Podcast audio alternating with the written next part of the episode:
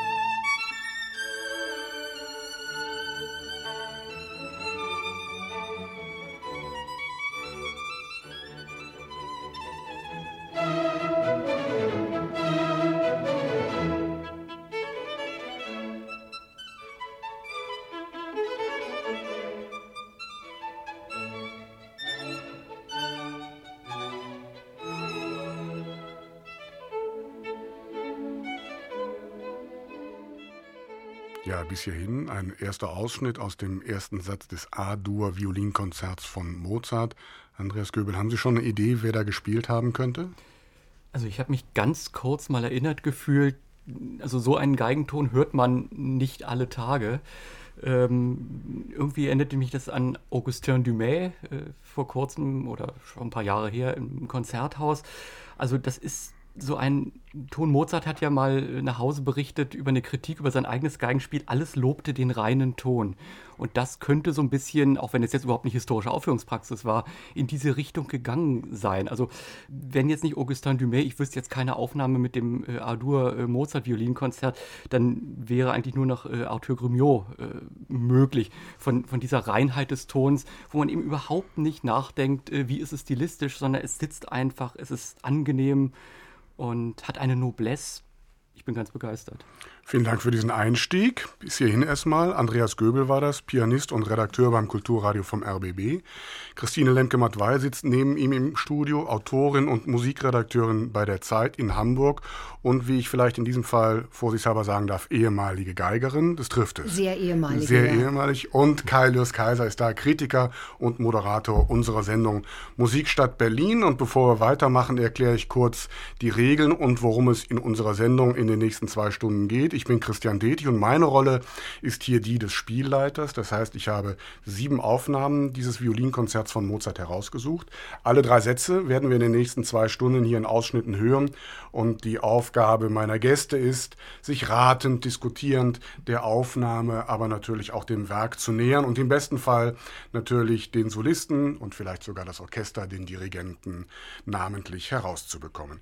Christine Lemke-Matwei, Andreas Göbel hat vorgelegt, der Ton Ton. Ich glaube, das ist das Charakteristische dieser Aufnahme. Das ist im Grunde genau der Ton, den man sich immer wünscht, wenn man mal versucht hat, selber Geige zu spielen. Also dieses unendlich selbstverständliche Legato-Spiel, dieses Spiel, als hätte der Bogen keinen Anfang und kein Ende. Jedenfalls hört man keinen einzigen Bogenwechsel hier. Es eine, herrscht eine unglaubliche Freude an der Schönheit des Tones auch vor. Und ähm, es stellen sich sehr wenig Fragen, finde ich, auch keine Fragen an die Musik. Also es ist, ist so ein bisschen am, am Rande des Selbstzwecks und l'art pour l'art, oder Musik pour la musique. Aber warum nicht? Es ist sehr schön und es ist in keiner Weise rhetorisch überstrapaziert, ja, um es vorsichtig zu formulieren. Und dieser Bogenwechsel ist wirklich schwierig, ne? Weiß ich nicht, ob der so schwer ist. Es ist eine, eine, in erster Linie, glaube ich, eine technische Angelegenheit und in zweiter Linie eine des, äh, der musikalischen Fantasie, der Vorstellung. Also wenn ich mir vorstelle, ich singe und habe äh, unendliche Luft und einen unendlichen Atem dazu, dann hört sich das genau so an. Und dann denkt man auch gar nicht groß über Vibrate oder nicht Vibrate und all solche äh, nachge, äh, nachrangigen Dinge nach. Carlos Kaiser Gegenrede. Also ich habe Schwierigkeiten, mich überhaupt einzuhören. Es liegt an dem Werk selber und daran, dass ich keine richtigen Standards im Ohr habe für das Stück, das auch zu denen gehört, die ich nicht so oft im Konzert erlebe.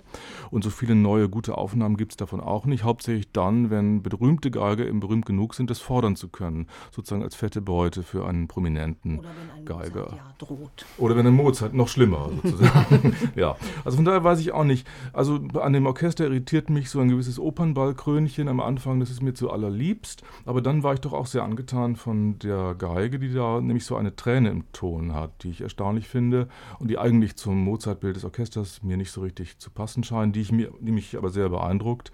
Der vibriert oder die vibriert ziemlich, das finde ich verrät Mut, aber trotzdem aus einer gewissen Irritation finde ich nicht heraus. Hm. Andreas Göbel hat vorgelegt, Grumiaux, den zweiten habe ich schon wieder vergessen, helfen Sie mir. Das war Augustin Dumais. Ah, okay. Da liegen ja nur ein paar Jahrzehnte dazwischen. Ja, aber dieselbe Schule sozusagen mhm. und dieselbe französische mhm. Gewichtung. Also ich fand es auch vom Orchester, was Kaius Kaiser gesagt hat, ja, dieses äh, ja, ein bisschen opernhafte und dass eben Geige und Orchester auch überhaupt eigentlich gar nicht gut zusammenpassen.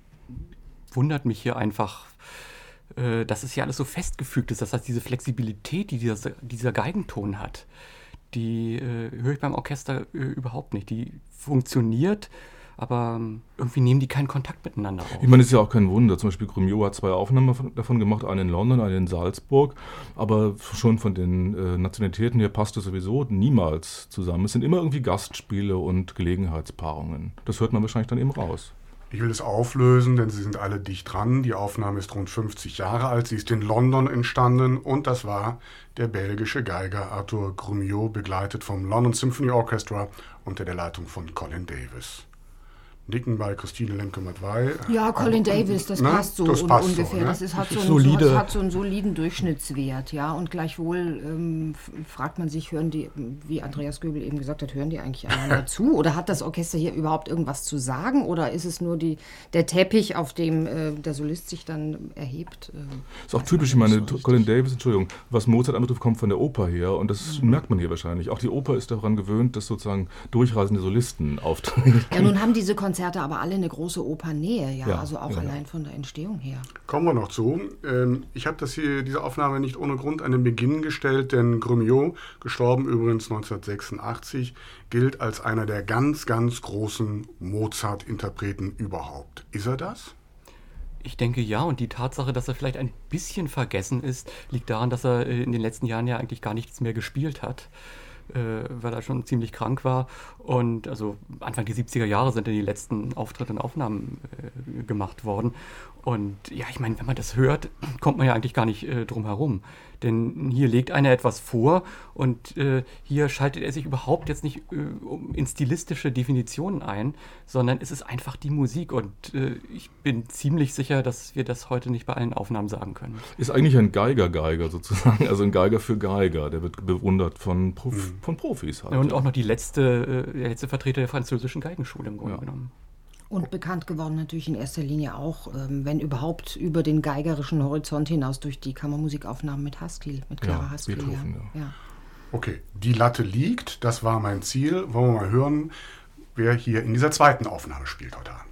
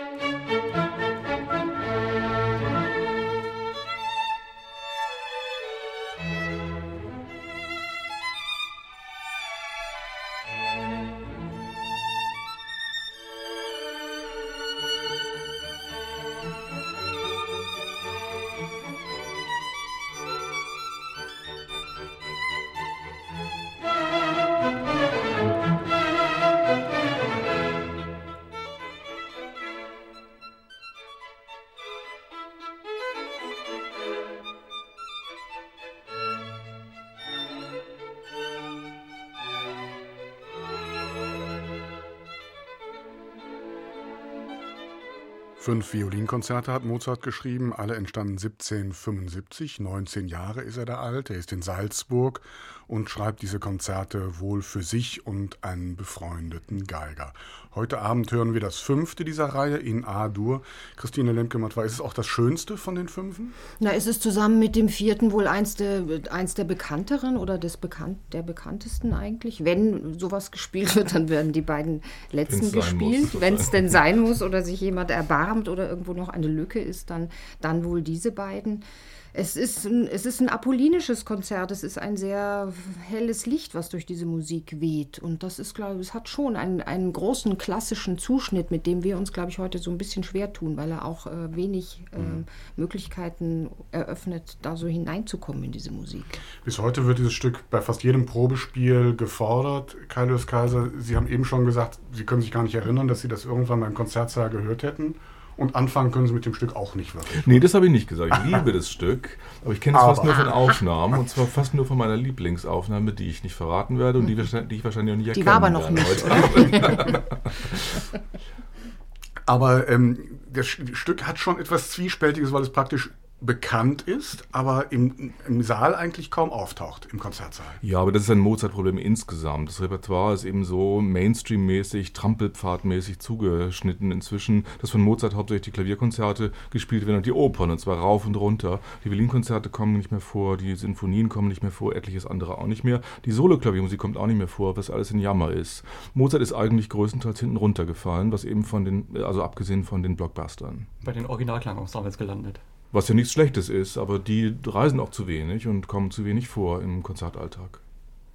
Andreas Göbel, ja, aber ein langweiliges Stück ist es ja eigentlich nicht. Dieser seltsame Anfang, wir haben das gehört, mit diesem aufbrechenden Dreiklang, der später zur Begleitfigur wird. Also sowas wie Auseinandersetzung mit der Gattung scheint ja dann doch hier stattzufinden, oder? Und na, Mozart ist eben ein Theaterkomponist und auch schon damals gewesen. Und das merkt man hier auch. Äh, Sie haben es angesprochen im ersten Satz, dieses Adagio, äh, diese Einleitung der Geige. Vielleicht war es Mozart auch nur zu langweilig, dann nochmal die Exposition äh, zu mhm. wiederholen, wie auch immer. Bei Mozart ist es so, es ist eigentlich alles klar und im entscheidenden Fall macht macht das dann doch anders. Deswegen kann kein Computer, der mit Mozart gefüttert wird, wirklich einen richtigen Mozart rausbringen. Äh, es scheint alles klar zu sein und ist dann doch anders. Der zweite Satz, äh, wir werden das noch hören, er ist so komplex im Grunde genommen, dass äh, ein Geiger gesagt hat, es ist ihm zu studiert und Mozart hat ja noch einen Alternativsatz da komponiert. Und dann im dritten Satz, wo Mozart dann plötzlich A-Moll, A-Moll reinbricht und dieses helle, dieses äh, apollinische im Grunde genommen kaputt macht, sich selbst zitiert, aus einer Ballettmusik nimmt, wo man auch nicht weiß, ist es jetzt äh, türkisch konnotiert, ist es ungarisch konnotiert mhm. und äh, es passiert schon sehr viel, bloß man findet für das alles keine richtige objektive Erklärung. Hören wir mal weiter, Christine Lemke-Mattwey, und kommen zu der Aufnahme. Ich knüpfe mal an Grimmio an. Hier jetzt jeder Bogenwechsel einzeln gewissermaßen. Ja, schön buchstabiert. Also ja? man kann, wenn man die Partitur jetzt nicht wie Andreas Göbel vor den Augen liegen hat, dann könnte man sie, wenn man das denn könnte, ähm, eigentlich aufschreiben zu dieser Aufnahme. Es ist alles sehr schön deutlich. Es wird so hübsch von Taktstrich zu Taktstrich phrasiert und es hat so alles seine baukastenmäßige Ordnung. Es ist unglaublich viel Druck auf dem rechten Arm. Also, ähm, der, der Bogen hat große Last Lasten zu tragen. Und ich finde das Verhältnis seltsam ähm, umgekehrt im Vergleich zu der Grumiot-Aufnahme mit Colin Davis. Ähm, nämlich man hat das die ganze Zeit das Gefühl, das Orchester führt eigentlich, ohne dass es eine wirkliche Idee hätte, wohin es denn führen soll. Und der Solist oder die Solistin ähm, klemmt sich da so ein bisschen hinten dran und ist aber sehr unsicher, auf eine seltsame Art unsicher. Auch es gibt so Intonationstrübungen, mhm. vor allen Dingen oben und ähm, rätselhaft. Auch ein sehr schleppendes, äh, geradezu quälend schleppendes Tempo, das hier angeschlagen wird. Das war nicht Ihre Lieblingsaufnahme. Äh, das würde ich auch so nicht sagen. Nein, ich habe nichts gegen die, aber ich würde auch widersprechen, dem, was Christine Lemke-Mattwey gesagt hat.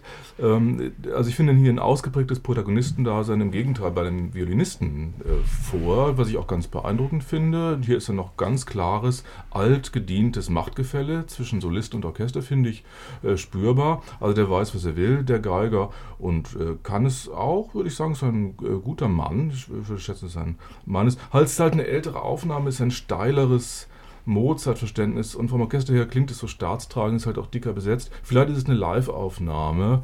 Also jedenfalls haben wir es hier mit einer Zeit zu tun, die noch unangekränkelt ist von der historischen Aufführungspraxis. Eben doch ganz anders als der äh, flexiblere Colin Davis, den wir vorher gehört haben. Andreas Göbel, Ja. Um ihn.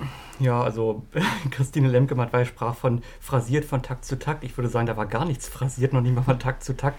Ich glaube, es liegt an was anderem. Ich würde wiederum Kai Lewis Kaiser widersprechen, ähm, weil mir doch der Geiger sehr am Gängelband des Dirigenten zu hängen scheint. Das Orchester gibt vor, das ist vollkommen klar, und zwar ist es so eine Auffassung, jeder Ton wird so lang ausgehalten, wie er da in der Partitur steht. Von Rhetorik überhaupt äh, keine Idee und äh, der Geiger äh, geht da einfach nur noch nach, vom Ton her hin und wieder ganz schön. Aber es ist auch so ein bisschen so ein Holzfäller-Geigenspiel. Äh, die ganzen Punkte und äh, Bögen, die da in der Partitur stehen, die hätte Mozart sich eigentlich schenken können. Da wäre er noch schneller fertig geworden mit den Stücken, weil die hier auch gar nicht gespielt werden. Ich hätte jetzt gerne einen Namen. Hm. Also wenn es noch weiter übertrieben worden wäre, äh, wäre es fast schon Anne-Sophie Mutter. Aber ich meine, es gibt ja diese frühe Aufnahme, wo sie 78 mit 13 Karajan, oder an die 14 musste war. ich auch und, denken, und nach Karajan ja. klingt das Orchester allemal. Also es gibt ja jetzt diese neue CD mit David Garrett, als er 14 war. Und das hat mich, da ist jetzt diese, dieses Konzert nicht drauf, aber so von der, von der Unsicherheit im Ton, von diesem, ich kann das technisch eigentlich spielen, aber ich weiß nicht so richtig, was ich da spiele, würde ich eigentlich auch sagen, es ist die frühe Mutter. Ich hätte gedacht, die Aufnahme ist älter. 78. Naja. Aber sie klingt älter, also da klang die andere von Grumiot sehr viel äh, Frischer. aktueller. Die Aufnahme ist 1978 entstanden, hier in Berlin in der Philharmonie. Und wir haben gehört, die junge Geigerin Anne-Sophie Mutter, zwölf Jahre ist sie damals alt. Die erste Aufnahme mit Karajan, wenn ich das richtig in Erinnerung habe. Insofern Nicken bei Christine Lemke-Mattwey und Andreas Man hört es auch in der, in der Höhe, man hört es in den Spitzentönen. Also das hat sie dann später weitlich ausgebaut, so dieses, ähm, doch, wie soll man sagen, äh, leicht manierierte. Kraftmeierische. ja. Was unterscheidet eigentlich die junge von der älteren Mutter? Das ist ja eben schon mal ein bisschen angeklungen. Das ist alles nur noch Na, schlimmer. die Ältere braucht keinen Dirigenten mehr. Karajan war ja tot. Und insofern hat sie sich dann ähm, auf eigene Füße gestellt mit zweifelhaften Ergebnissen. In dem Standardwerk, das ich für heute zur, äh, zur Hilfe genommen habe, steht, dass Karajan, also sinngemäß, sinngemäß das kleine Mädchen domestiziert und damit auf ewig ja im Grunde genommen versaut hat. Ist da was dran? Naja, man darf ja so ein Verhältnis auch nicht unterschätzen. Also der, der übergroße, überlebensgroße Maestro ähm, neigt sich zu der kleinen Anne-Sophie herab gewissermaßen. Sie hat das ja auch bei vielen Gelegenheiten immer wieder erzählt, diese erste Begegnung mit Karajan. Und dann hat der zu ihr gesagt, jetzt gehst du noch mal ein Jahr nach Hause, gehst noch mal ein bisschen üben und dann sehen wir uns wieder. Und dann hat die tatsächlich irgendwie ein Jahr lang geübt und haben sich wieder gesehen. Das führt natürlich nicht unbedingt dazu, irgendwie eine, eine künstlerische. Reife voranzutreiben. Sie und hatte Karajans Pulli um die Schultern. Nicht? ja, ja. Und das hört man natürlich. Ich finde es ein schönes Bild, bei dem wir es für den Moment belassen und hören zum dritten Mal den ersten Satz aus dem A-Dur Violinkonzert.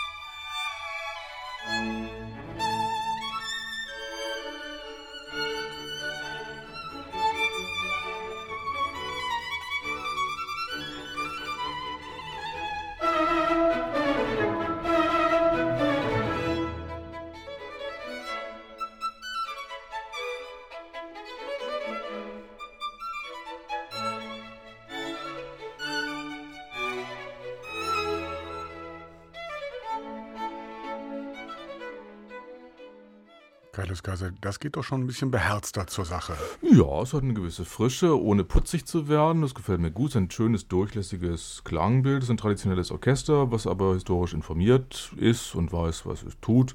Ich finde es ganz in Ordnung. Der Geiger, ich weiß nicht recht, also Anfälle von Virtuosität hat er dann wieder sehr lyrisch. Er tanzt nicht vorweg, sondern, finde ich, berührt sich mit dem Orchester ganz gut. Also es gefällt mir eigentlich alles ganz gut. Ganz gut. Andreas Göbel mehr, weniger? Ja, würde ich sagen, auch so in der äh, Kategorie, das Orchester ist nicht schlecht. Das äh, ist alles so, wie es auch in der Partitur steht. Auch eine schöne federnde Matratze für den Solisten. Das geht auch sehr konform. Äh, der Solist hat über das Vibrato wirklich nachgedacht und äh, kann auch mit der Geige umgehen. Mir ist es manchmal etwas zugepresst, wenn der Ton ein bisschen äh, äh größer werden soll. Ich finde es ein bisschen bei aller Kompetenz auch musterschülerhaft. Da ist dann diese kleine Formate, äh, die soll ja ausgeziert werden, wenn man sich historisch informiert. Das macht er auch, aber das macht er eben, weil er sagt, ich muss das so, weil ich ja zeigen will, dass ich weiß, wie es damals gemacht wurde. Oder wenn dann eine Phrase zum dritten Mal kommt, ist es ein bisschen anders wenn es doch ein bisschen organischer gewesen wäre und manchmal auch nicht so aufgesetzt flummihaft, äh, hätte es mir noch besser gefallen. Christine Lemke-Mattwey, können Sie dieser Zurückhaltung der Herren etwas entgegensetzen? Ja, ich denke jetzt gerade über den Flummi noch nach. Und über die Matratze. über die Matratze, genau. also eigentlich kann ich gar nichts äh, Eigenes dazu sagen. Nee, es ist, äh, es ist soweit alles in Ordnung und gleichwohl interessiert es einen oder mich nicht wirklich, was ja. da verhandelt wird. Es ja. ist vielleicht zu sehr in Ordnung, es ist zu unoriginell, es ist zu ver zu gut verabredet, auch was da zwischen Solist und Orchester passiert oder nicht passiert. Es ist rhetorisch äh, ordentlich äh, auf den Busch geklopft, aber auch nicht zu sehr. Und es ist alles so, hat so eine gewisse Pfiffigkeit, aber auch nicht so überpfiffig. Also man kann das machen, Aufnahmen, aber man die die Welt nicht, ne? braucht. Mhm. Ja. Man driftet irgendwann ab halt. Ich glaube, das ist das Problem. Ja, man verliert ein bisschen das Interesse. Die Konzentration auch, ja. ja. Gibt es einen Namen dazu? Bei so einem Geigenspiel fallen mir immer zwei Namen ein, die ich fast nie auseinanderhalten kann. Das eine ist Christian Tetzlaff, das andere Frank-Peter Zimmermann. Ja, jetzt müssten Sie sich in diesem schwierigen Fall, Herr Göbel, für einen von den beiden entscheiden. Also ich würde sagen, vom Orchester her, bei Tetzlaff ist es die Deutsche Kammerphilharmonie Bremen. Die spielen noch ein bisschen präziser als jetzt das Württembergische Kammerorchester Heilbronn bei Zimmermann. Würde vom Orchester her sagen, dann Tetzlaff. Ihr letztes Wort, Herr Göbel? Christian Tetzlaff. Richtige Entscheidung. Es ist Christian Tetzlaff, die Aufnahme von 1995 mit der Deutschen Kammerphilharmonie Bremen. Ohne Dirigenten. Ohne Dirigenten. Was man auch hört, weil die, glaube ich, zu genau gucken, was er da tut. Also da ist niemand, der noch mal so ein bisschen in eine anderen Richtung ziehen und zerren und lenken würde. Das hört man hier schon sehr. Ich greife trotzdem noch mal nach. Äh, Tetzlaff gilt ja nun als einer der ersten Geiger seiner Generation. Trotzdem bekommt er von Ihnen hier nur eine 3, wenn nicht gar nur eine 3 minus. Zimmermann auch übrigens. Zimmermann auch. auch. Ganz war ja noch nicht. Und Seelmeier auch. auch. Musterschüler sind es aber beides. Mhm. Ich glaube, es liegt das auch haben daran, deutsche Geiger so an sich vielleicht dieser Generation. Ja, ja, wahrscheinlich.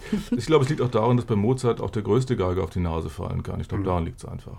Und ich glaube, es hat auch mit dem Geigenton zu tun. Es gibt Geiger, die setzen ihre Geige an, so gerade russische, israelische Geigenschule, und das klingt einfach und die müssen eigentlich nichts mehr machen. Und hier ist es so, wenn es dann eben auch ein bisschen dichter werden soll, dann merkt man, die müssen was tun und der Ton kommt nicht von selbst. Diese Beschreibung allerdings würde auch auf Gidon Kremer lückenlos zutreffen. Der größte Geiger ohne Ton. doch, doch, doch. Es ist nur kein schöner Ton, aber es ist ein Ton. Und das ist natürlich kein Musterschüler, bitteschön, Nein, Gidon das Kremer. nicht. Sind wir uns einig? Sie hören das Kulturradio vom RBB, die Sendung Blindverkostung und gemeinsam hören wir heute Abend das fünfte Violinkonzert von Mozart. Drei Aufnahmen haben wir heute Abend schon gehört. Mit Arthur Grumillon, mit Christian Tetzlaff und mit Anne-Sophie Mutter. Und meine Runde hat nun die schöne Aufgabe, eine dieser drei Aufnahmen auszuwählen, die wir mit in die zweite Runde zum zweiten Satz nehmen wollen. Ja, Sie nicken alle, das hilft aber im Radio wenig. Nicht so viel. Ja. Ich hätte ja nicht übel Lust, hier die Mutter zu wählen. Allein um mal den Advocatus Diaboli zu spielen. Und an der doch, das ist doch keine schlechte Künstlerin, auch mal was Gutes an ihr zu lassen. So jung und unschuldig, wie sie damals war. Aber ich scherze natürlich, ich, aber es, man kann es grundsätzlich sagen, das werden wir hier gleich nach Aktenlage entscheiden. Ich sehe es kommen. Wir werden uns für Grumiot entscheiden, weil es Grumiot ist, oder?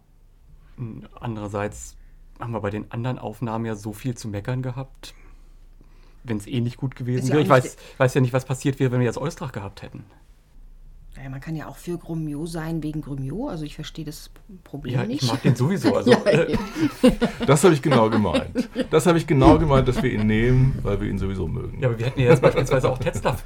Es gibt Menschen, die können spielen, was ich sie wollte wollen. sagen, sie ich werden wollte, immer um es nochmal auf den. Punkt zu bringen, ich wollte sagen, wir werden hier nicht Frau Mutter wählen, weil wir Frau Mutter sowieso nicht mögen. Und das ist unser Problem und nicht das von Frau Mutter. Ja, kann man das. Ja, aber wir nehmen trotzdem Grumio, oder? Also, Grumio werden wir heute Abend also noch einmal hören. Jetzt also der zweite Satz. In E-Dur steht er und ganz einfach Adagio überschrieben.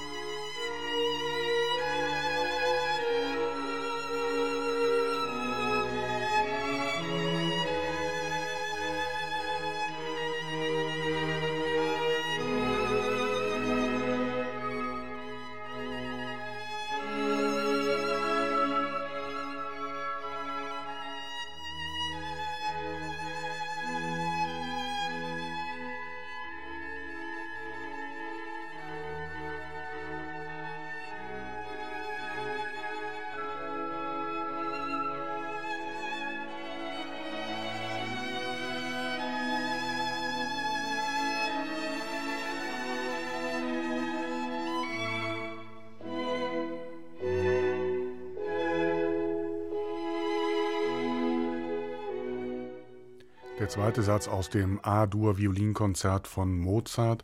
Christine Lemke-Matwei, für diese Endlos-Kantilene braucht man einen langen Atem. Hat's den hier?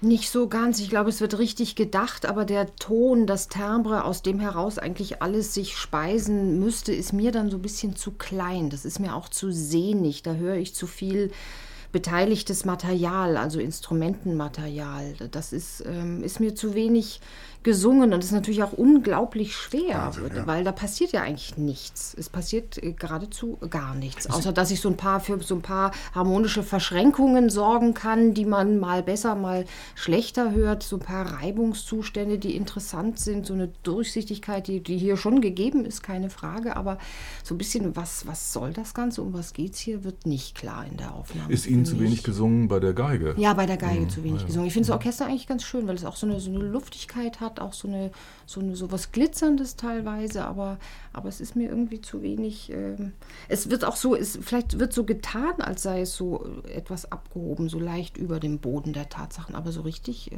stattfinden tut es da nicht. Carlos Kaiser, teilen Sie diese Skepsis? Mir ging es wieder umgekehrt, muss ich leider sagen. Also ich fand den Geigenton ganz schön, aber ich fand das Orchester kann das Adagio nicht füllen und deswegen ist mir es auch zu lahm und zu langsam, was hier vor sich geht. Es passt nicht so richtig. Andreas Göbel. Mir hat eigentlich überhaupt nichts gefallen an dieser Aufnahme. Das Orchester ist so ein bisschen, ja, ein bisschen weich, so in Richtung Academy of St. Martin in the Fields, wenn die mal äh, das alles etwas ruhiger angehen lassen. In und Richtung dann, Matratze, muss man sagen. ja, also aber schon ein bisschen ausgelegen und äh, nicht mehr ganz taufrisch. Und beim Geigenton ist es einfach so, wenn die Geige alleine steht und einen hohen Ton hat, will ich dann auch was hören. Also ich kann nicht als äh, Geiger in die dritte Oktave gehen und dann nichts zu bieten haben. Das geht einfach nicht. Also dann, auch zu dünn, ganz einfach. Ja, und dann das kann man auch nicht mit sophisticated erklären oder ich will jetzt besonders klassisch spielen, jetzt mhm. nicht in Richtung Brahms Violinkonzert treiben. Ja, ich glaube, Christine Lemke-Matwei hat schon recht, da ist sicherlich richtig gedacht worden, denn die machen ja eigentlich nichts falsch. Aber das Ergebnis ist, ist dünn, es ist auch furchtbar aufgenommen. Man hört überall falsche Töne, obwohl die Töne stimmen. das ist dann das auch Material, Kunst, von ja, dem ja, genau. gesprochen hat. Gibt es denn schon einen Vorschlag, wer das gewesen sein könnte? Mich hat es schon so ein bisschen an Creme erinnert, der Ton. Ja, aber das wären dann die Wäre der nicht doch noch dünner gewesen? Ja, vielleicht noch dünner. noch mit dünner. Cremerata noch der dünner. Der ätzender ja. gewesen, glaube ich. Ja. Aber Kremer hat es mit den Wiener Philharmonikern gemacht. Das waren auf keinen Fall Ja, und mit Cremerata Baltica natürlich. Klingt wieder so nach Kammerorchester. Mhm. Mhm. Ja, das da in die Richtung geht's. Ja, wenn es das Württembergische Kammerorchester Heilbronn wäre, wäre es Frank-Peter Zimmermann. Umkehrschluss. Ja, es ist Frank-Peter Zimmermann mit dem Württembergischen Kammerorchester Heilbronn 1984 entstanden. Nicken. Ja, der denkt ja auch sehr viel. Der denkt sehr viel. Ist aber eigentlich kein schlechter Musiker. Ja. Ist ein super Musiker. Ist ein super Musiker. Ist ein fantastischer ja. und unterschätzter Geiger, würde ja. ich sagen. Ja, auch wenn der Bach spielt, ja wunderbar. Ja.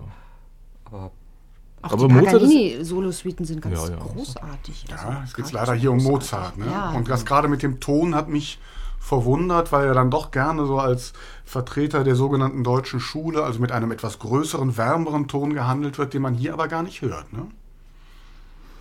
Ich glaube, der steht sich manchmal selber im Weg. das müssen Sie vielleicht erklären. Ja, der hat das alles ganz genau studiert und sich richtig Gedanken gemacht, wie will er einen Ton entwickeln. Und äh, das würde ich im, am liebsten alles mal aus dem Gehirn pusten und sagen, nimm deine Geige, spiel drauf los und äh, denk einfach mal nicht nach. Das wird ihm wirklich gut tun. Ich finde, Andreas Göbel hat diese erste Aufnahme des zweiten Satzes sehr schön zusammengefasst. Wir hören jetzt noch einmal den zweiten Satz aus dem A-Dur-Konzert von Wolfgang Amadeus Mozart.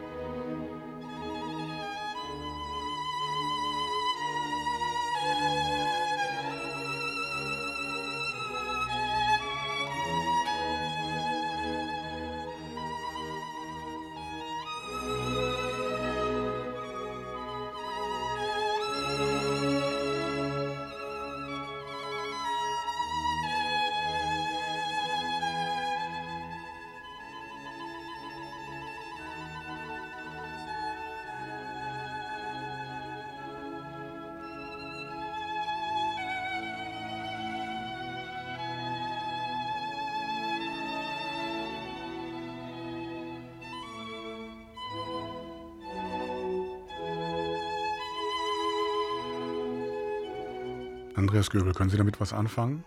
Das ist vom Orchester her eine wunderbare Einleitung zu einer Opernarie. Es ist sehr atmosphärisch.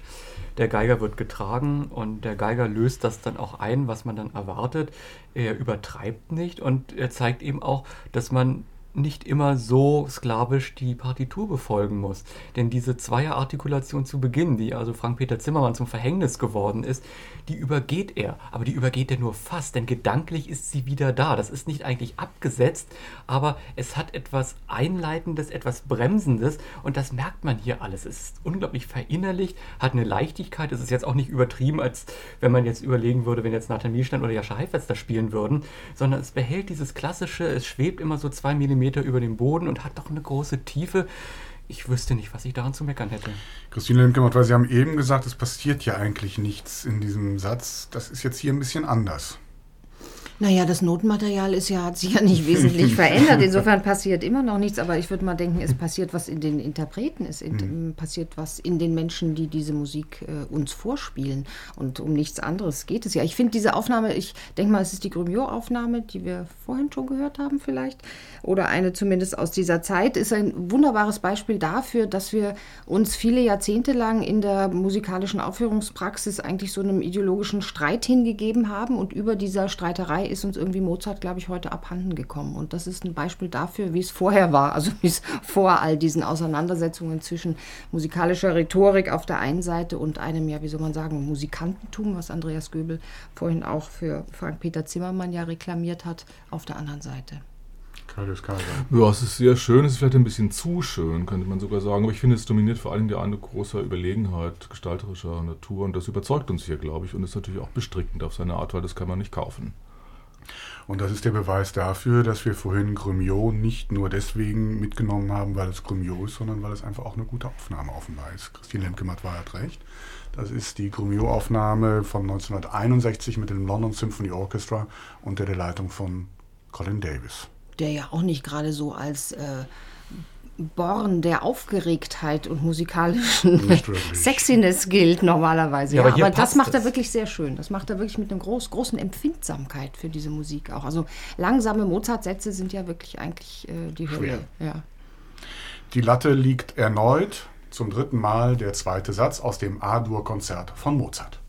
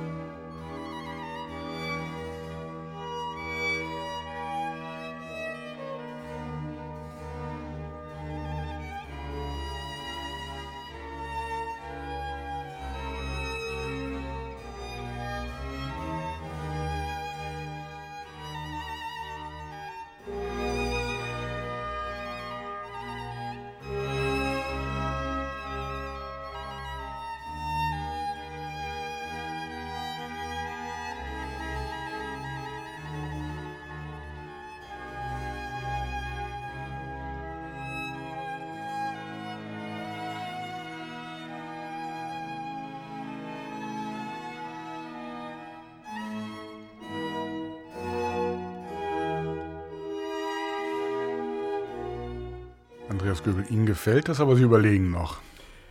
Ja, wer es sein könnte. Also, mir gefällt es wirklich, denn wenn historisch informiert, dann bitte so. Und das ist, glaube ich, auch der Hauptkritikpunkt äh, bei mir jetzt an Tetzlaff und Zimmermann gewesen, dass es so ein bisschen halb-halb ist. Man kümmert sich ein bisschen drum, geht aber dann nicht wirklich den Schritt. Das ist jetzt richtig historische Aufführungspraxis, tiefer Stimmton, Cembalo, so gehört sich das, wenn man es dann richtig macht. Mir hat auch am Solisten gefallen das Improvisatorische. Es fängt an und ja, der äh, nimmt dieses Tonmaterial und tut erstmal so, als ob das gar nicht in den Noten steht, sondern als ob er sich die Stimme selber erschaffen muss. Wie man sich das auch von Mozart vorstellen könnte. Es ist irgendwie schon fertig, nur die Solostimme hat er mal wieder nicht geschafft und äh, überlegt dann, ob er dann am Abend vielleicht was ganz anderes macht. Es ist auch ganz aus dem Ensemble gespielt, es ist auch in sich bewegt, es steht nicht, sondern es passiert etwas. Der einzige Kritikpunkt, und deswegen bin ich ja so ein bisschen am Grübeln immer noch, ist, äh, ich habe so das Gefühl, es kommt etwas zu sehr aus dem Ensemble. Ich glaube, der Solist ist da nicht ganz frei, sondern hat da immer noch so einen Dirigenten da, der da steht und äh, der ihn so ein bisschen zu sehr an die Kandare nimmt. Also diese Freiheit, die ich in bestimmten äh, Punkten feststelle, äh, die wird dann auch wieder eingefangen. Und deswegen, äh, ich meine, bei Aufnahmen in historischer Aufführungspraxis gibt es ja doch nicht so viel. Ich denke, Andrew Mancy kann man ausschließen vom Geigenton her. Dann bleibt eben Monica Huggett oder Simon Standage. Und äh, da Monica Huggett ja ihr eigenes, äh, da selber auch äh, das Ensemble leitet, würde ich hier eher sagen, da hat Simon Standage noch Christopher Hogwood, an der, den so ein bisschen an die Kandaren nimmt. Das wäre dann eher Academy of Ancient Music schon mal eine Vorlage von Andreas Göbel, Christine Lemke-Matwei. Immer noch dieselben Noten, aber es klingt Immer noch dieselben Noten und mir ist es eigentlich wurscht, wer da spielt, weil ich finde das alles grauenhaft. Das ist, der Ton ist piepsig, es ist ein, ein artifizieller Trauerflor, legt sich über diesen armen, kleinen, langsamen Satz. Es ist natürlich historisch informiert, historisch aufführungspraktisch erfasst. Wenn, man, wenn wir vorhin von der Matratze gesprochen haben, dann ist das hier vielleicht mehr so ein japanisches Futon, was hier ausgebreitet wird und eigentlich wirklich zum Niederlegen auffordert. Es ist eine sehr disziplinierte Angelegenheit von der Interpretation, aber mehr kann ich dem auch äh, eigentlich kaum abgewinnen.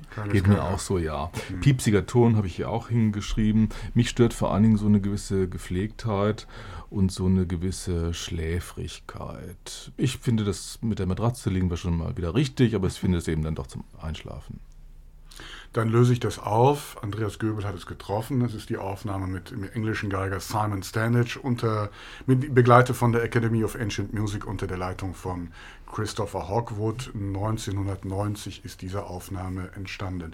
Christine Lemke-Matt, Sie haben eben gesagt, durch diese historische Aufführungspraxis sei uns der eigentliche Mozart abhanden gekommen, aber ist das nicht ein Widerspruch an sich? Denn diese die sogenannte historische Informiertheit will uns Mozart doch eigentlich näher bringen. Das nee, hören Sie das, anders. Das habe ich auch nicht gesagt, sondern ich meinte dieser, dieser Kampf oder als es hm. noch Fronten waren, ja, das ist ja 1990 schon nicht mehr der Fall gewesen, aber als es noch richtige musikideologische Fronten und Lager gab äh, auf der einen und auf der anderen Seite, glaube ich, da hat man sich mehr mit diesem äh, Lagerkämpfen beschäftigt, als mit der Musik, um die es eigentlich gehen sollte. Und da gab es, glaube ich, Ritzen, durch die äh, so manches Stück, unter anderem auch vielleicht Mozarts Geigenkonzerte, äh, hindurchgefallen sind. Das meinte ich. Ich glaube nicht, äh, würde nie grundsätzlich sagen, dass historische Aufführungspraxis uns die Komponisten noch weiter entrückt, als sie uns vielleicht sowieso schon entrückt sind. Soweit würde ich gar nicht gehen. Aber das ist jetzt ein aktuelles äh, Beispiel gewesen, was das einfach alle Vorurteile dagegen äh, erfüllt.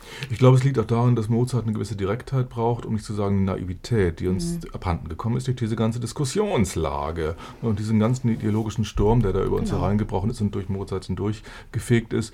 Ähm, ich habe vor einiger Zeit mal mit der Geigerin Caroline Wittmann, die heute wahrscheinlich nicht vorkommen wird, gesprochen und da hat sie, sie hat gemeint, äh, wenn sie ihre eigenen Aufnahmen mit Mozart-Sachen hört, die sie als Jugendliche gemacht hat, würde sie anfangen, sich selber zu beneiden, weil sie feststellt, das kriegt sie nie mehr so hin. Das finde ich sehr bezeichnend. Herr Böbel, Ihnen gefällt das? Mit der historischen Aufführungspraxis und mhm. Sie denken da grundsätzlich anders. Ja, mir gefällt es deswegen gut. Zum einen finde ich das überhaupt nicht piepsig und auch mal sehr erfrischend, wenn der Geigenton eben mal nicht Doppelrahmenstufe ist. Und ich höre hier auch keinen ideologischen Sturm raus. Ich denke, wenn wir die Aufnahme mit Andrew Mancy gehabt hätten, auf die würde das alles zutreffen. Da ist es dann so, wenn ein Geiger Intonationsschwäche hat, kann er immer noch sagen, ich mache aber historische Aufführungspraxis. So klingt das dann nämlich. Aber hier ist es eben so, äh, dass eben nicht alles sklavisch befolgt wird, was in der Partitur steht. Den Sturm höre ich übrigens auch nicht, das ist ja gerade das Problem bei mir. Ja, genau. Weil das so, das so unbrisant geworden ja. ist, ja. Sie hören die Sendung Blindverkostung und bei mir im Studio streiten Andreas Göbel, Christine Lemke-Matwei und Kailius Kaiser über die Aufnahmen, die ich heute Abend vom A-Dur-Violinkonzert von Mozart herausgesucht habe. Und die drei haben jetzt nachdem wir dreimal den zweiten Satz gehört haben, die ebenso schöne wie schwierige Aufgabe zu entscheiden, wen wir heute Abend noch einmal hören wollen. Arthur Grumiot haben wir gehört, dann die Aufnahme mit Frank-Peter Zimmermann und zum Schluss Simon Standage. Wen wollen wir heute Abend noch einmal hören mit dem dritten Satz? Ja, eigentlich ist es langweilig, da ich wahrscheinlich von den anderen beiden keine Stimme für Simon Standage bekomme, wird es wahrscheinlich wieder auf Arthur Grumiot hinauslaufen. Wir können uns ja auch Frank-Peter Zimmermann einigen. um ihnen einen Gefallen zu tun. Damit jeder unglücklich ist. Warum sind Sie unglücklich mit der Aufnahme mit Grümio? Ich bin Nein, zum Beispiel wir gar nicht sind damit ja gar nicht Nein, nein, ich unglücklich, bin damit nein, auch nicht unglücklich. Ich finde es nur so vorhersehbar. Das ist mein eigenes Unglück damit. Wir ertappen uns selbst. Ja. Aber wenn es denn so sein soll, okay, dann hören wir jetzt. Ja, ich weiß gar nicht, ob sie jetzt kommt. Wir hören auf jeden Fall den dritten Satz des Violinkonzerts von Mozart und noch einmal gefragt, wer spielt hier?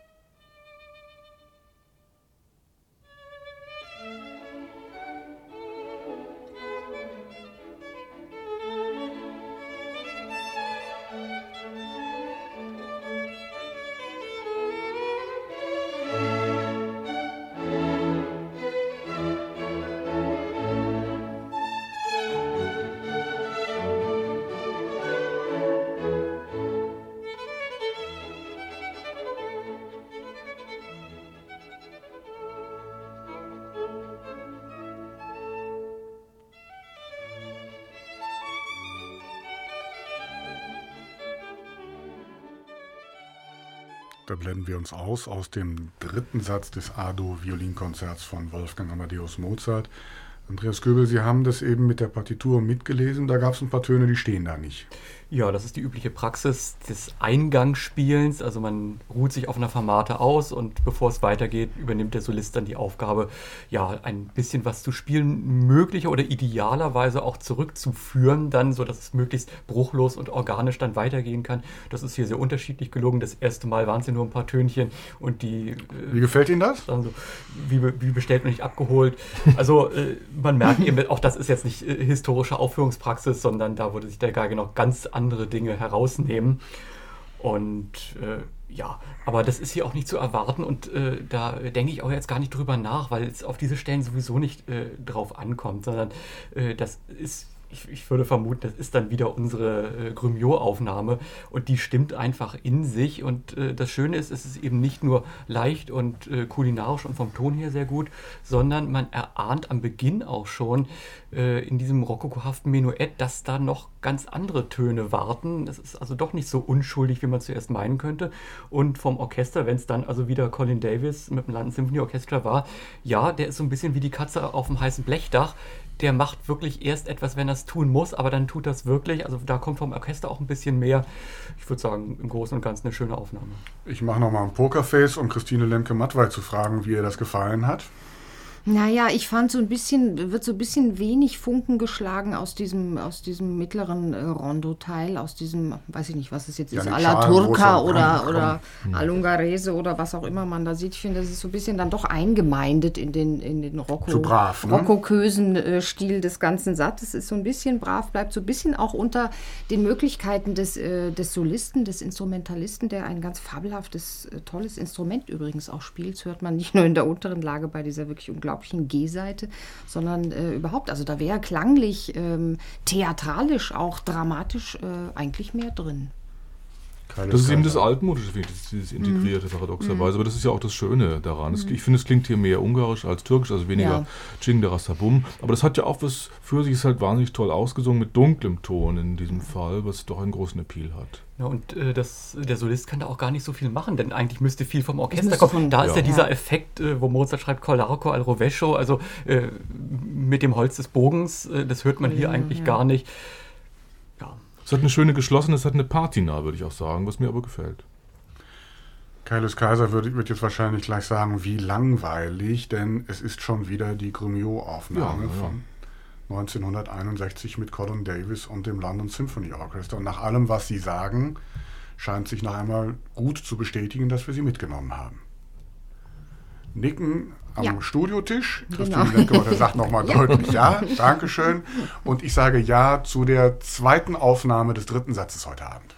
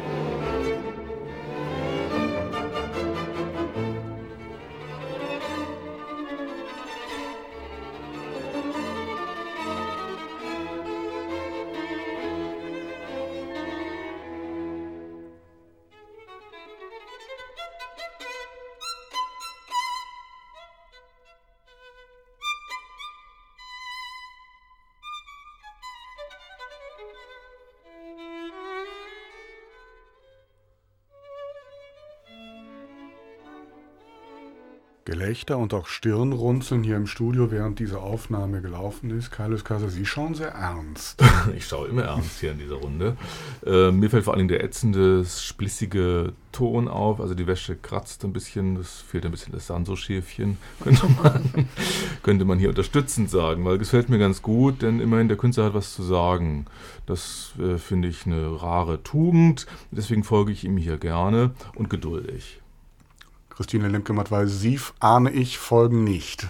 Nee, ich finde, äh, was man der Aufnahme zugutehalten kann und muss, ist, glaube ich, ihr Eigensinn. Der drückt sich in vielfältiger Weise aus. Also zum Beispiel, dass es eben, wie Andreas Göbel eben erklärt hat, äh, die Eingänge, die jeweiligen Eingänge zu der Wiederkehr zu den mhm. Themen und Motiven zu veritablen kleinen Kadenzen ausgebaut werden und was einem da alles so einfällt, wenn man auf der Suche ist nach Josef Joachim oder nach wem auch immer in sich selbst, kann man sagen, ist ähm, an der Grenze der stilistischen, des stilistischen stilistischen Geschmackes auch. Mir gefällt das Orchester überhaupt nicht, muss ich sagen. Es hat so, ein, es hat so was Murmeltierhaftes. Die tauchen immer auf, wenn, sie, wenn Gefahr im Verzug und ist und dann sind sie aber auch wieder weg.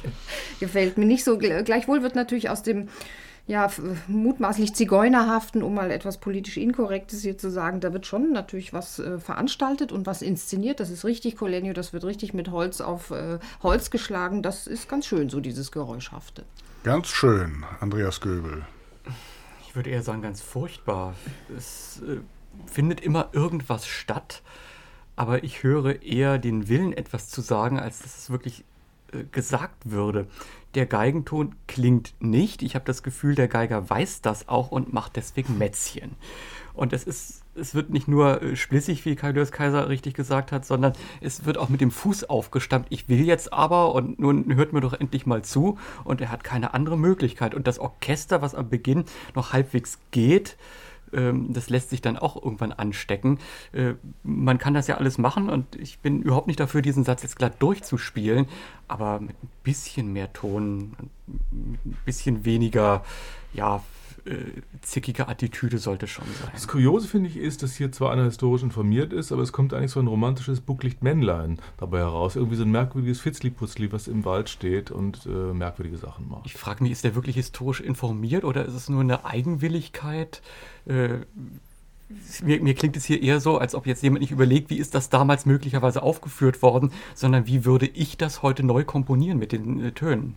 Das ist ja auch eine historische Auffassungsmöglichkeit übrigens, dass man gerade einen Improvisationsspielraum einfügt, weil man ihn für richtig hält historisch.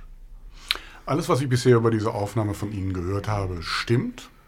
Wir müssen das jetzt nur noch mit einem Namen versehen. Wer hat eine Idee, wer dieser Geiger gewesen sein könnte? Also ich habe gedacht an Thomas Zeltmeier zum Beispiel, so was könnte es sein. Mit Franz Brüggen und diesem 18. Jahrhundert. Ich glaube, er hat sogar da, selber oder? dirigiert, aber das Orchester ja. von Brüggen, glaube ja. ich. Aber historische Aufführungspraxis war es ja nicht. Also äh, hier ist mal der Satz gefallen, äh, der, äh, wie war das, der größte Geiger ohne Ton und es bezog sich auf Guido und Kremer und das schien mir auf diese Aufnahme sehr zu passen. Also Bremer habe ich auch gedacht, aber es klang nicht wie Wiener Philharmoniker, finde ich. Aber die können manchmal auch ziemlich schlecht spielen. Das wäre unter Harnon Kur, das würde ich denen zutrauen, dass es so klingt. Das hören wir in Berlin natürlich gerne, denn es waren die Wiener Philharmoniker unter, unter Nikolaus Hahn und Kur und es ist die Aufnahme mit Gidon Krämer entstanden 87. 1987. Ja, ich finde es fast tragisch und eben auch ärgerlich, äh, denn äh, wir haben nun zum Teil sehr gelacht über diese Aufnahme, aber äh, was könnte dieser Gidon Kremer für ein großartiger Geiger sein? Was hat er für ein Potenzial? Was kann der alles?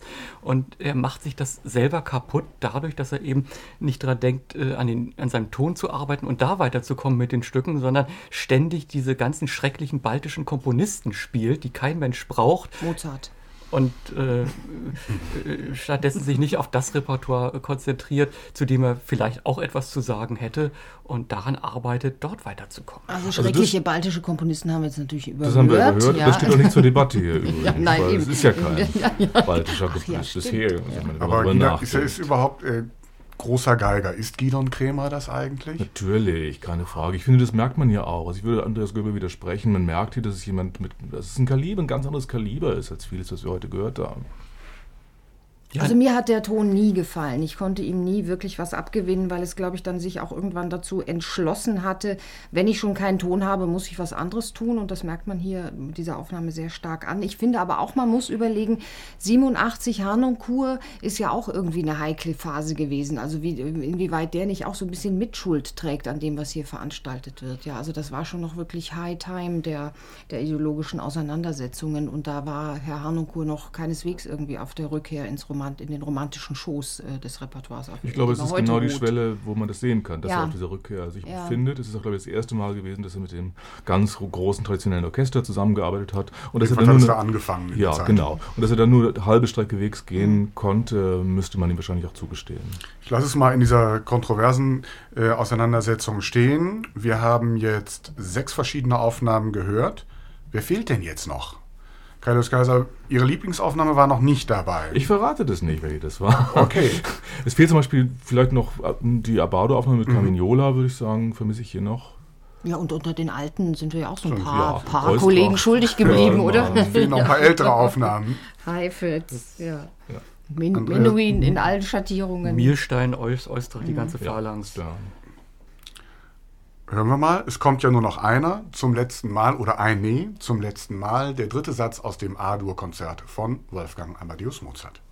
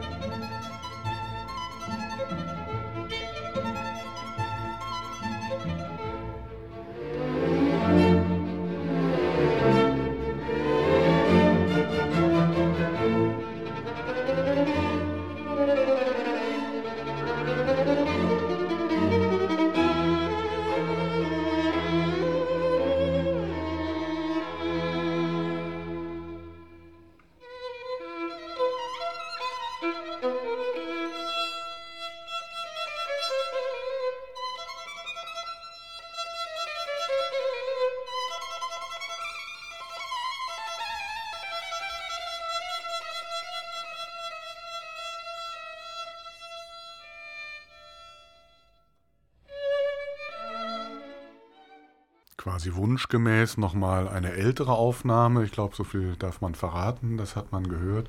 Christine Lemke-Matt war bei dieser Aufnahme, denke ich, sind wir nochmal bei der Bogenführung und beim großen Ton. Wie haben Sie das gehört? Mir hat es eigentlich ganz gut gefallen. Ähm, es ist nicht ganz so selbstvergessen wie die Grugnot-Aufnahme. Ich finde, der Solist ist sich seiner sehr viel stärker selbstbewusst und er schiebt sich auch mit einiger Entschlossenheit in den Vordergrund. Bei dem Orchester hat man das Gefühl, die sind irgendwie woanders untergebracht, so irgendwie Im, Nebenraum. An, im Nebenraum oder im Keller oder irgendwie jedenfalls woanders von der Aufnahmetechnik her, was äh, das Vergnügen dann doch beträchtlich schmälert. Es ist sehr satt, sehr rund, sehr süffig gespielt, so ein bisschen gedankenlos groß und auch so ähm, ja, von der, von, von der Form her, von, von der Stilistik her wird auch aus diesen unterschiedlichen Teilen doch ein bisschen wenig Kapital geschlagen für mein Gefühl. Andreas Göbel, Sie nicken schon. Ja, mir geht es genauso, ganz klar. Ähm, hier nimmt der Solist sich einige Freiheiten, er kann sie sich auch nehmen, äh, weil er es von der Technik, vom Ton her geschafft, weil er auch eine Vorstellung äh, davon hat. Und da ist es dann auch egal, äh, dass er sich wenig darum kümmert, was da in den Noten steht. Ähm, ich habe mich ertappt, dass ich irgendwann angefangen habe wegzuhören. Das liegt, wie Christine Lemke-Madwey richtig gesagt hat, sicherlich am Orchester, da kommt ja gar nichts aber irgendwann hat man sich eingehört äh, bei den Eingängen. Da bin ich wieder ganz ohr geworden, weil da sich auch beweisen muss, das war sehr geschmackvoll. Sehr schlicht auch. Sehr direkt, eigentlich schnell, und wirklich kurze Wege. Gearbeitet. Ja. Beim, mhm. Die letzte war dann ein bisschen länger, aber dann nochmal das vorhergehende aufnehmen und dann äh, überleiten. Das hat mir alles sehr gut gefallen, aber ansonsten ist wenig passiert. Carlos ja, ist das ja. jetzt endlich Ihre Lieblingsaufnahme? Nee, nee, nee. Das, aber wir sind uns ganz Aber die einig. würde er ja eh nicht erkennen, oder? Die würde ich nicht erkennen. so ist es. Fülliger Ton, ist fast ein Celloton eigentlich schon, den der Geiger hier hat. Zieht eine ordentliche Show ab, was man ja auch erstmal tun äh, können muss. Aber es, wir sind uns völlig einig. Ja? Also wir wissen nicht, was das Orchester da will. Völlig pauschales Mozart-Bild. Offensichtlich ist auch der Solist bei diesem Repertoire nicht wirklich zu Hause, sondern ist, macht mal einen kleinen Abstecher dahin, so wie es früher üblich war. Ist ja auch nichts gegen zu sagen. Gibt es denn auch einen Namen zu dem, was Sie jetzt gesagt haben? Also ich habe so gedacht, es könnte Eustrach sein oder so, die Kante. Ich einen anderen Namen? Ja, für Menuhin ist der Ton zu fett. Menuhin ja. war immer feiner, ja, ja. eleganter, so herrenhafter, ja. Aber die an, Zeit. Ja, warten wir noch auf Andreas Göbel, der noch auf seine Liste schaut, wen er da noch würde da nicht widersprechen wollen, denn dann wäre es ja Staatskapelle Dresden unter Konvitschny und das ist ja so furchtbar mumpfig aufgenommen. Gewandhaus, oder? Ist das nicht Gewandhaus? Berliner Philharmoniker gibt es auch. Ah. Es gibt mehrere Aufnahmen. David Eustrach, aber wir lassen es jetzt mal bei David Eustrach, denn es ist richtig. Und es ist die Aufnahme, die Mitte der 50er Jahre entstanden ist mit der Staatskapelle Dresden unter Franz Konvitschny. Und weil Christine Lemke-Matwei eben die Räume erwähnt hat, aufgenommen in Dresden im Hygienemuseum. So klingt es ja nun nicht, aber die Armen haben ja bis heute keinen anständigen Konzertsaal. Sie hören das Kulturradio vom RBB und gemeinsam haben wir hier heute Abend in den vergangenen gut anderthalb Stunden siebenmal das Violinkonzert von Mozart gehört in sieben unterschiedlichen Aufnahmen. Und wir sind nun am Ende aller Aufnahmen und auch am Ende aller Diskussionen. Am Schluss gilt es, die Sache auf den Punkt zu bringen. Welche Aufnahme war heute Abend die beste? Und während Sie drei noch ein bisschen überlegen, lasse ich Sie alle im Schnelldurchlauf nochmal Revue passieren. Wir haben Arthur Grumiot gehört, ein paar Mal sogar heute Abend. Gidon Krämer war dabei. Die Aufnahme mit der jungen Anne-Sophie Mutter haben wir gehört. Christian Tetzlaff, Frank-Peter Zimmermann und zum Schluss Simon Standage. Wen wollen wir mit dem ersten Satz, dafür reicht die Zeit, heute Abend noch einmal hören? Ja, es ist ja so ein bisschen öde, weil wir haben ihn ja schon gehört irgendwie. Ich würde trotzdem, ich kann mich zu keinem anderen als zu Grumiot äh, letztlich entschließen, weil ich das Gefühl habe, in dem ist das alles drin, was man äh, an ein Mozart-Bild herantragen kann und möchte. Und ähm, es ist, hat trotzdem eine irre Souveränität und eine ja, eine, eine Selbstverständlichkeit, die Woran ja zunächst mal nichts ist. Ödes ist. Nein, ne? aber wir mhm. haben den ersten Satz mit ihm schon gehört, deshalb mhm. sage ich, es ist jetzt wenig ja, Überraschendes. Ja. Mhm. Okay. Ich finde ja, die einzige Aufnahme, das will ich nochmal sagen, die die Tür zu was Neuem aufgestoßen war, war für mich die Krämer-Aufnahme, wenn das auch alles so halb gelungen sein mag, aber es war doch immerhin ein Versuch. Andreas Göbel, sagen Sie jetzt nicht Simon Standish, weil dann kommen wir aus der Nummer dann, nicht mehr raus. Naja, da Sie das ja schon gesagt haben, muss ich es nicht mehr sagen, aber ich stehe dazu. Ja, kann mir nicht helfen. Mir gefällt einfach Arthur Grumiot. Und äh, wenn Simon Standage hier nur überhaupt nicht mehrheitsfähig ist, bleibt uns wohl nichts anderes übrig. Gut, dann ist die Entscheidung gefallen. Und obwohl wir ihn schon einmal gehört haben, aber das ist ja jetzt auch gut anderthalb Stunden her, Arthur Grumiot, das spielt das London Symphony Orchestra unter der Leitung von Colin Davis, der erste Satz aus dem A-Dur-Konzert von Mozart, Köchel 219.